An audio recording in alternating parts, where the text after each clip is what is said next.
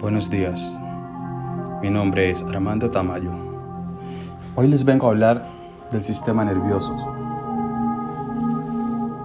¿Alguna vez te has imaginado qué pasaría si no pudiera relacionarte de manera adecuada con el medio ambiente?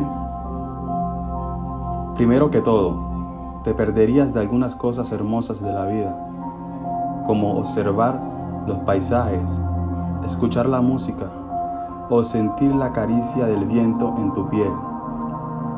Pero además de no poder percibir las cosas placenteras, tampoco podrías percibir otro tipo de señales que indican peligro y que por lo tanto necesitan de acciones concretas para poder permanecer con vida, como el pito de un carro, el olor a quemado, el color rojo de los semáforos o el dolor intenso que produce quemarse la piel. Los sistemas de coordinación, control e integración compuesto por el sistema nervioso, los órganos de los sentidos y el sistema endocrino son los encargados de percibir las señales o estímulos externos e internos, procesarlos y finalmente producir una respuesta tal que permita mantener condiciones aptas para la vida.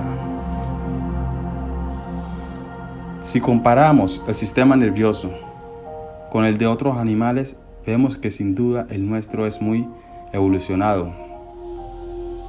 A partir de los metazoarios, aparece la diferencia de las funciones para las células, de manera que se encuentran células que perciben los estímulos, receptoras y otras que responden a ellos efectoras, es decir, que ya se puede empezar a hablar de sistema nervioso aunque sean simples y coincidan básicamente en una red difusa de células, como en el caso de los celenterados, o sea, corales,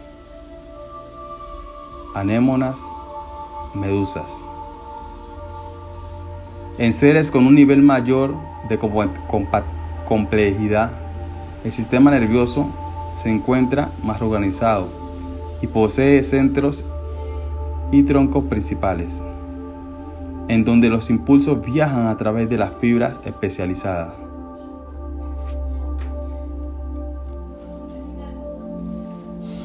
Entrando más en materia, podemos decir que el sistema nervioso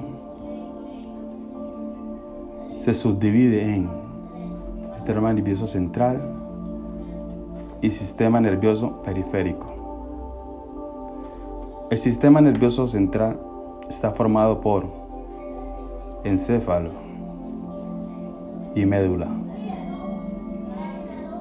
El encéfalo, integrado por el cerebro, cerebelo, tronco cerebral. Sí, el sistema nervioso periférico está formado por sistema nervioso autónomo o vegetativo, sistema nervioso voluntario o simpático.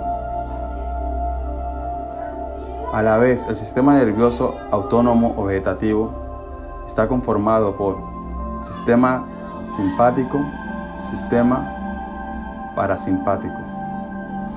Y el sistema nervioso voluntario o simpático está conformado por nervios craneales y nervios espinales.